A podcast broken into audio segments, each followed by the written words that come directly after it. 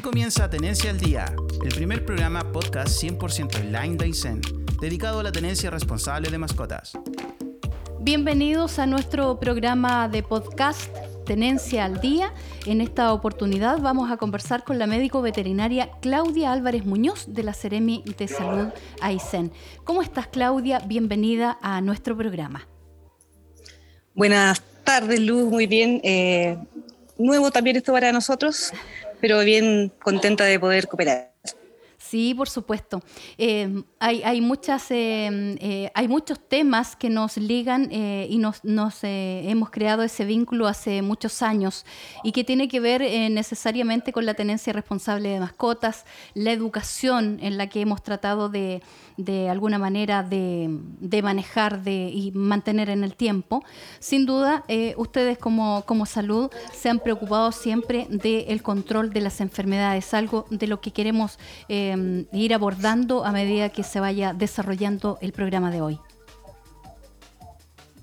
Eh, sí, la verdad, uno de los principales eh, pilares del tema de salud pública tiene que ver con la prevención, las distintas áreas que nosotros tenemos como Seremi de Salud, Autoridad Sanitaria.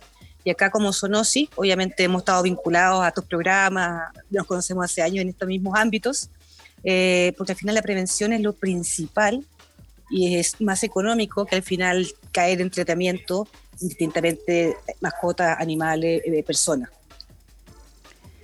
El control de las enfermedades. ¿Tenemos claro nosotros como tenedores de, de, perros, particularmente cuando nos viene a la mente, por ejemplo, la hidatidosis? Yo creo que el tema de tenencia responsable, la verdad, ha avanzado muy rápido, pero no acarrea todos los conocimientos y responsabilidades a los propietarios. Obviamente hemos podido ver los distintos estudios, por ejemplo, de demografía, que hay mayores perritos esterilizados, mayor control antiparasitario, pero aún así la gente desconoce mucho control, incluso preventivo. Pues, como hemos comentado algunas veces, por ejemplo, que la gente llega con mascota de tres meses a preguntar cuándo lo tengo que llevar al veterinario, qué le corresponde hacer a mi perrito o gatito, cuando en teoría las mascotas desde los 15 días comienzan con tratamiento antiparasitario en gotitas y de los tres meses, como ya lo hemos visto, conversado y mucha gente sabe, para el control de sin forma efectiva es ojalá desde los tres meses. ¿Ha sido un, tema relevante para ustedes como Seremía Salud el hecho de poder eh, eh, educar en el buen sentido a la, población, tanto urbana como rural? ¿Se han preocupado y son, los, son muchos años los que vienen haciendo estos controles a través de la desparasitación? Sí, pero pensemos una cosa, Luz, cuando yo doy una pastilla, en este caso a un perrito, para, eh, para los parásitos, estoy haciendo, sí está bien un poco de prevención, pero también estoy haciendo algo un poco tratamiento curativo. Porque si yo me asegurara que mi perro no sale, si yo me aseguro que mi perro no tiene acceso a vísceras, ahí estaría previniendo la enfermedad. El tema un poco de la pastilla es control. Sí, también se puede justificar en zonas rurales, donde los perros tienen más acceso a la vía libre por un tema obviamente de límite, de frontera. Pero en estos perros de Coyhaique, considero, y lo he conversado también a nivel de veterinario, de encargado de zoonosis de otras regiones, cuando le estamos dando una pastilla a un perrito, estamos un poco asumiendo que tuvo control o tuvo acceso a vísceras, que eso es algo que también deberíamos ir disminuyendo en el tiempo. Hemos aprendido, eh, ¿cuál es tu mirada como médico veterinaria? ¿Hemos aprendido algo eh, a lo largo de los años? Porque son años de trabajo yo creo que se han mejorado índices. Recuerdas que habíamos dicho que tenemos más perros esterilizados, tenemos más perros que se desparasitan, eh, pero todavía puede ser porque es un acceso, entre comillas, gratuito, pero no se logra tampoco la regularidad de esta desparasitación, sabiendo que hay un riesgo de acceso a vísceras u otros otros temas de, riesgo. Eh, con esta pandemia hemos aprendido tanto que si nos laváramos las manos evitaríamos tantas enfermedades y entre ellas también hidatidosis. Así que también tenemos que pensar en un cambio, ese es un cambio cultural muchísimo más lento eh, que el hecho de enseñarle de repente a la gente a darle la pastilla, que sabe que la puede retirar. hay mucha gente, principalmente eh, adultos que tienen hijos chicos, se sensibilizan más y también participan más de parte de estos programas.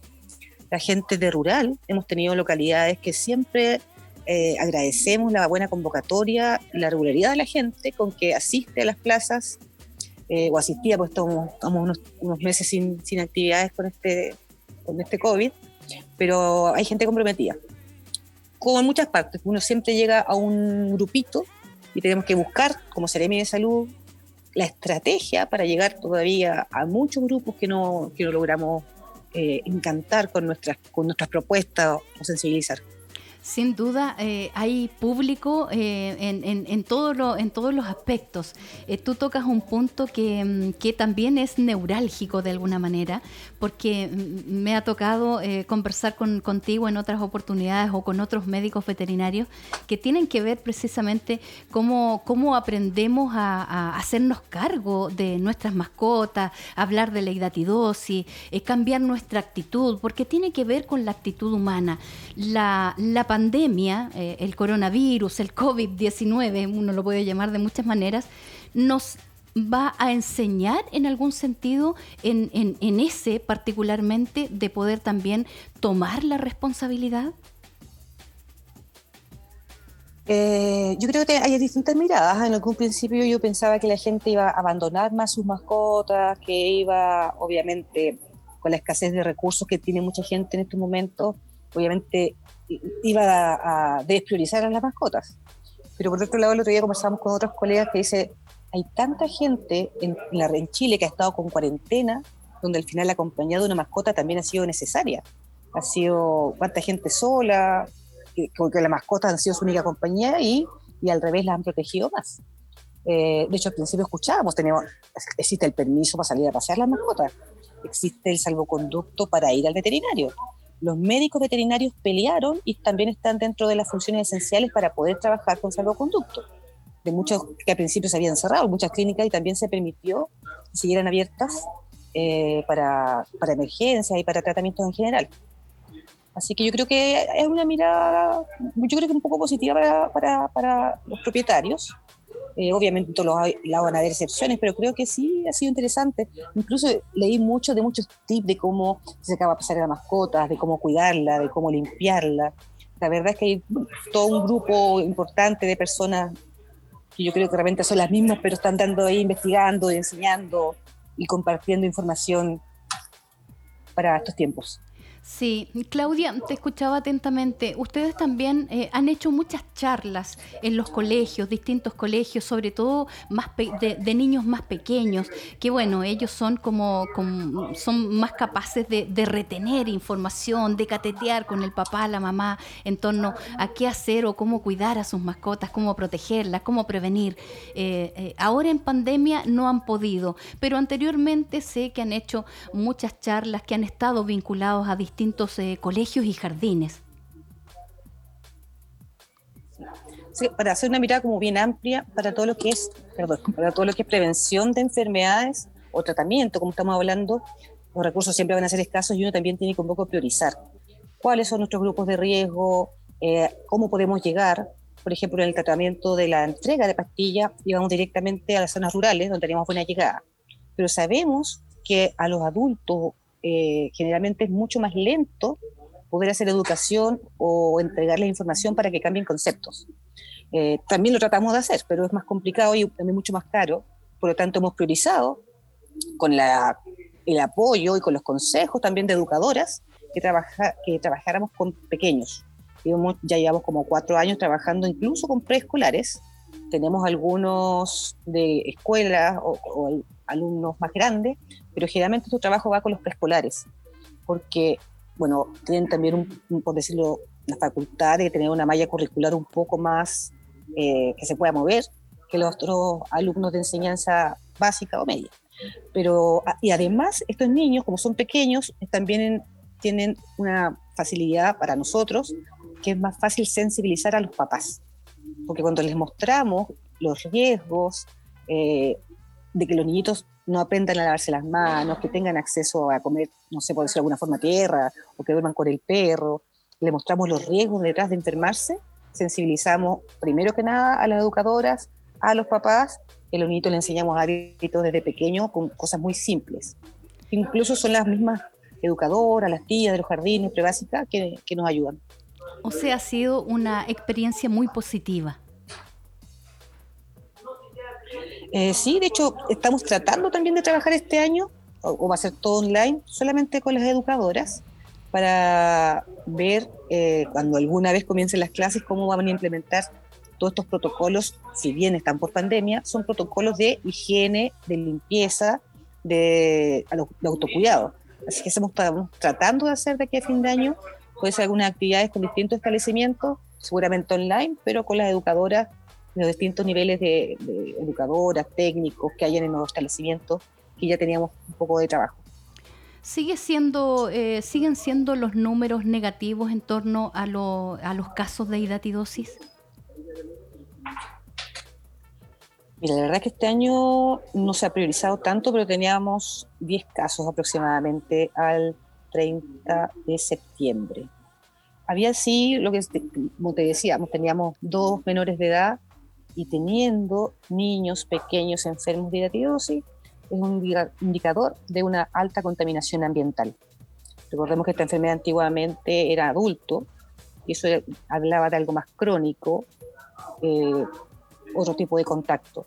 Pero en esta enfermedad, cuando tenemos niños pequeños, niños muy pequeños, quiere decir que tenemos una alta contaminación ambiental y que por lo tanto esto puede seguir creciendo y en un par de años vamos a tener adultos también seguramente eh, con sintomatología de, de.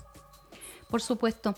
Eh, hablamos de, tenencia, de educación, de prevención, control de enfermedades y, me viene, no, no puedo olvidar eh, esta conversación de hace algunos días atrás o una semana atrás contigo y otro profesional del área veterinaria, precisamente porque se celebró el Día Mundial, me corriges ahí si estoy equivocada, de, de la rabia. Sí, el día 28 de septiembre se conmemora a nivel internacional el, natalicio, me parecía que era, de Luis Pasteur, que fue el que inventó la vacuna de la rabia, eh, y una fecha que especialmente la Organización Panamericana de la Salud da algunas directrices, porque esta es una enfermedad que si bien en Chile está presente, eh, a nivel mundial sigue falleciendo personas por esta patología. Nosotros tenemos la suerte que en Chile este virus, virus de la rabia, sigue circulando, pero en murciélagos. De hecho, acabo de mandar tres murciélagos a Santiago, que me llegaron unos de Cochrane y unos de Cisnes. Mira. Porque empieza a haber sol.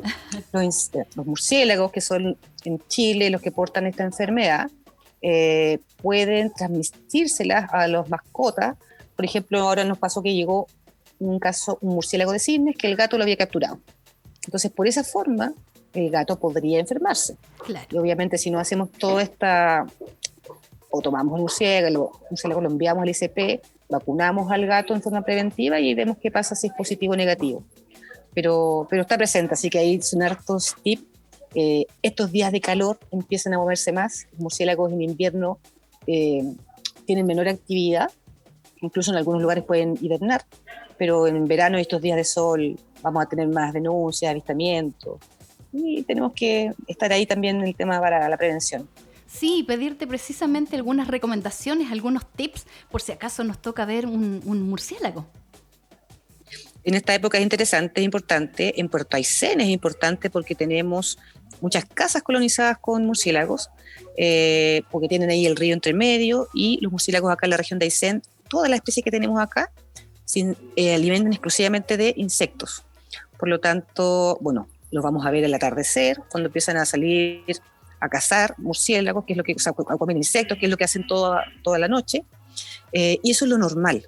¿Qué es lo que nos tenemos que llamar la atención nosotros y tenemos que avisar a la autoridad sanitaria cuando encontramos un murciélago volando de día, cuando encontramos un murciélago volando en forma errática, que choca con las paredes, que está en algún lugar que le llegue el sol durante el día, por ejemplo, porque ellos tratan de irse a algún lugar donde estén calientitos, por ejemplo.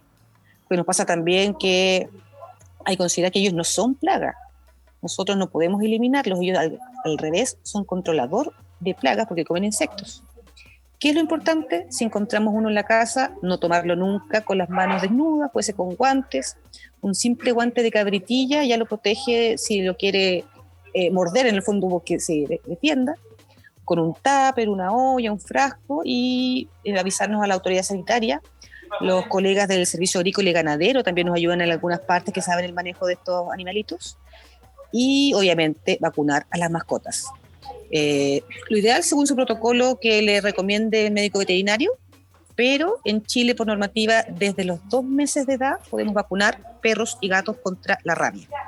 Por lo tanto, en algunos lugares, por ejemplo en Puerto Aysén, si vive más cerca del río o sabe que la casa está colonizada, obviamente puede sellar la casa también, puede sellarla para que no tengan acceso, pero mantener a las mascotas vacunadas es una, em, es una buena iniciativa como, como dueños responsables de nuestras mascotas, porque eh, en general, Claudia, eh, uno piensa que vacunar el perro es como lo más importante, pero quien es cazador por, por, naturaleza es el gato, el felino. Entonces nos despreocupamos a veces de vacunar a nuestros gatos.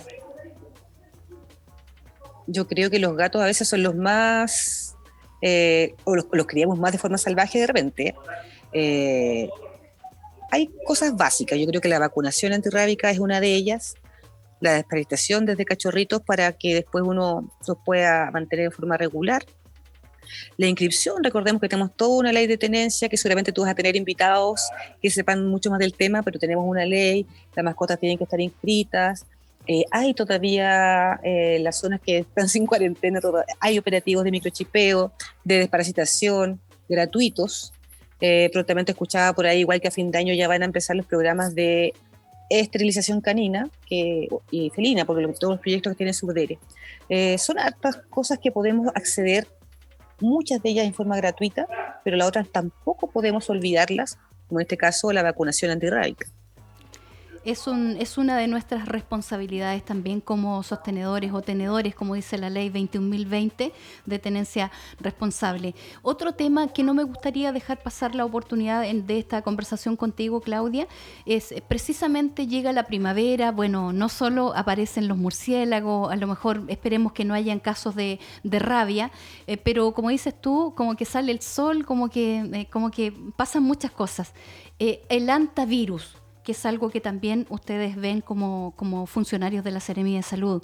Porque igual la gente le gusta salir al campo y hay hartas cosas que considerar antes de, retomar a veces las visitas a una cabañita, un paseo a lo mm. mejor por el río. No, la verdad es que nosotros como, como región de Aysén estamos todo el año preocupados de antivirus. Eh, siempre hemos tenido casos en invierno. Este año tuvimos uno en julio. Tuvimos, llevamos tres casos este año en la región Tuvimos un caso en febrero, uno en junio y uno en julio, me parece mucho, en pleno invierno. Pero obviamente sí, pues son distintas situaciones. Son generalmente donde nosotros como personas nos acercamos a los lugares donde viven los, los ratones los roedores. Eh, eh, y en, en, invierno a veces pasa lo contrario, que ellos se acercan a los lugares donde nosotros vivimos eh, porque buscan comida. Sí, bueno, no sabemos qué va a pasar este verano, en algún momento, independiente de que se abran o no los parques nacionales, la gente igual sale al campo, igual va a salir a recorrer. Recordemos que la región está en fase 4, nosotros de, de Aysén, por lo tanto, sí tienen, pueden salir, caminar, y la idea es, y nosotros seguimos de todo, haciendo la prevención, eh, el tema de dirigirse a, a, viviendas en el campo, el tema de ventilar es muy importante.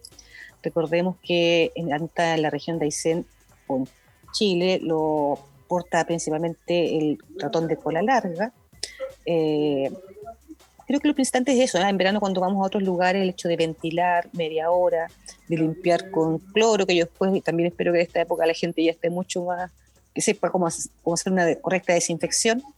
Y obviamente siempre recomendamos por lugares autorizados, en el momento que se puede acampar, usar los elementos que correspondan, carpos con piso, buena disposición de basura, eso durante todo el año. Eh, incluso los alimentos para las mascotas, también lo recomendamos que si la mascota no se va a comer todo, que eso lo vuelva a, entrar, que no, eso también puede llamar a, otros a otros predadores. Y también un tema de naturaleza, de protección, el tema de proteger las aves rapaces, que generalmente son muy buenos controladores de estos roedores silvestres. El, ratón colilargo, que es el que nos contagia de virus ANTA, ¿solamente se encuentra en el sector rural? Eh, no hemos visto en las localidades, digamos, Coyhaique y Puerto Aysén. Pues recordemos que en las localidades más pequeñitas, la verdad es que no hay mucha diferencia entre lo rural y lo urbano. Sí. Pero sí, ese, ese es un tema importante en la región. Pero en Coyhaique, no, la verdad es que todas las denuncias que nos llegan de roedores adentro de la ciudad, por decirlo de alguna forma, son ratones sinantrópicos, en el fondo que están directamente asociados a las personas porque comen de nuestros desperdicios o, o viven cerca de, nuestros, de nuestras casas. No tenemos que preocuparnos, Claudia, en la ciudad si vemos, por ejemplo, un- una plaga de guarenes, estos ratones grandes, gorditos. Lo que pasa es que si tenemos una plaga o la presencia de un roedor en nuestra casa, quiere decir, y está siempre asociado a un foco de insalubridad. Hay distintos, no sé, pues tenemos la, la laucha, la rata negra y tenemos también el, el guarén. Generalmente el guarén ya está asociado directamente a, a, hacia a basural, Sí. a focos de insalubridad muy, muy grandes. Las ratas nos ha pasado mucho que generalmente los tenemos asociados en casa y a fruta, el árbol frutal, que no sacamos la fruta, que cae la cereza arriba del techo, que obviamente tenemos un poco de desorden, de acúmulo de basura en el patio. Tenemos, tenemos o sea, lo que hemos podido ver a lo largo de las denuncias que nos llegan en estos años, eh, un poco de desorden, un poco de basura y también mucho asociado, como le decía, a casa con frutas que no se recogen. Obviamente le estamos dando alimentación. Y las lauchitas que generalmente están adentro de la casa, que están asociados a un poco a un foco de insalubridad, pero que tenemos ahí dentro, porque ellas se mueven en espacios muy pequeños. Sí, pero eso quiere decir, pues, o sea, si tenemos un ratón dentro de la casa, es que tenemos eh, desorden nosotros o algún vecino. Entonces, igual tenemos que ver, nos toca ordenar a nosotros, tenemos que pedir al vecino, a veces hay que hacer la denuncia para el vecino, o ver cómo se puede ayudar si es una persona que a lo mejor no, no tiene cómo, cómo hacer un aseo o un orden correcto. Sí, por supuesto. Eh, la verdad es que hemos llegado al final. Eh, pasa tan rápido conversando contigo. Ah, Ha sido de verdad un placer poder eh, eh, tener esta conversación vía Zoom. Algo extraña me siento a esta hora, pero feliz, feliz de poder tener estas conversaciones que son tan importantes. Estos programas de podcast Tenencia al Día que llega a su final. ¿Tu comentario final, Claudia? Agradecerte, Luz, por estos espacios. La verdad es que es complicado llegar a las personas tratando de hacer prevención en salud con estos, con estos medios. Pero creo que la gente se está acostumbrando, la gente mira más, escucha más, se mete más a las páginas. Así que tenemos que buscar nosotros, por lo menos como Seremi de Salud, como autoridad sanitaria, los medios para poder llegar a las personas y creo que todos son importantes porque hay muchos grupos objetivos y queremos tratar de llegar ojalá a lo máximo eh, para cuidarnos, como dice el eslogan en este tiempo, para cuidarnos entre todos. Sí, por supuesto. Agradecerte eh, esta, esta posibilidad de conversar contigo en este nuevo capítulo. Muchísimas gracias. Conversamos con Claudia Álvarez Muñoz. Ella es médico veterinaria de la Seremi de Salud Aysén. Muchas gracias, Claudia. Un abrazo. Hasta luego. Gracias a ustedes. Este segmento es auspiciado por Multitiendas Yavian, la multitienda de Aysén. Buenas tardes, tía. ¿Cómo está? Yo me llamo Gabriela Antipani Mancilla. Mi curso es primer año. Mi colegio es Gabriela Mistral. Tengo animalitos, corderos, gallinas, gatos, perros, caballos, ovejas, pollitos, mi gato, mi gallina, mis perros, mis corderos y mi oveja. Fui responsable da- dándole alimento, cuidándolo todos los días. Mi saludo es para mis tías, amigos y mis papás. Gracias. Hola, soy Karina Chávez, educadora de párvulos del Jardín Bambín Yesú de Puerto Aysén. Hoy quiero comentarles, después de este capítulo, acerca de la tenencia responsable de mascotas. Algo muy, muy eh, importante porque seguramente muchos de ustedes han querido tener mascotas o quieren tenerlas y dentro de la familia es una gran decisión, porque cuando uno quiere tener una mascota, debe preocuparse de ella y no solamente cuando son pequeñitos, sino que desde que llega a nuestra casa hasta el último día que permanece con nosotros. Y lo primero que hay que hacer es, eh, a los 15 días ya se le da el primer antiparasitario y después en la medida que va pasando el tiempo y se van cumpliendo las fechas en que hay que desparasitar a nuestras mascotas, eso lo debemos seguir haciendo siempre que corresponda entregarle todos los cuidados, el cariño, la vacunación y además eh, promover que tu mascota siempre permanezca en casa ya y no esté deambulando por las calles porque también es peligroso, puede ser atropellada, le puede pasar algún alguien la puede atacar, puede ser atacado por otros animales, etc. Ya eh, así es que eh, es una decisión bien grande cuando uno necesita, cuando uno quiere tener una mascota y porque hay que cuidarla, hay que protegerla muy bien. Y lo otro que hemos aprendido algo súper importante en esta pandemia es a continuar haciendo eh, el lavado de manos. Es importante que cuando nosotros tocamos alguna, algún perrito que encontramos, a alguna mascota que no sabemos bien también de dónde proviene, no necesariamente la que tenemos en casa, también nos lavemos las manos después, ¿ya? Y yo los insto a seguir eh, cuidando eh, y siendo responsable con eh, nuestras mascotas, ¿ya?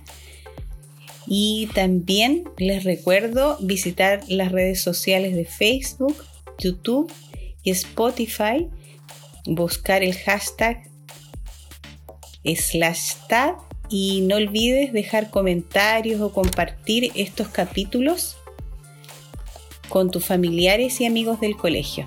Si quieres puedes enviar saludos al número más 569 65 22 46 20.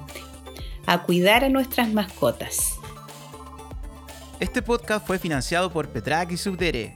No olvides compartir este capítulo en tus redes sociales con el hashtag TAD. También busca nuestros capítulos en Spotify, YouTube y Facebook.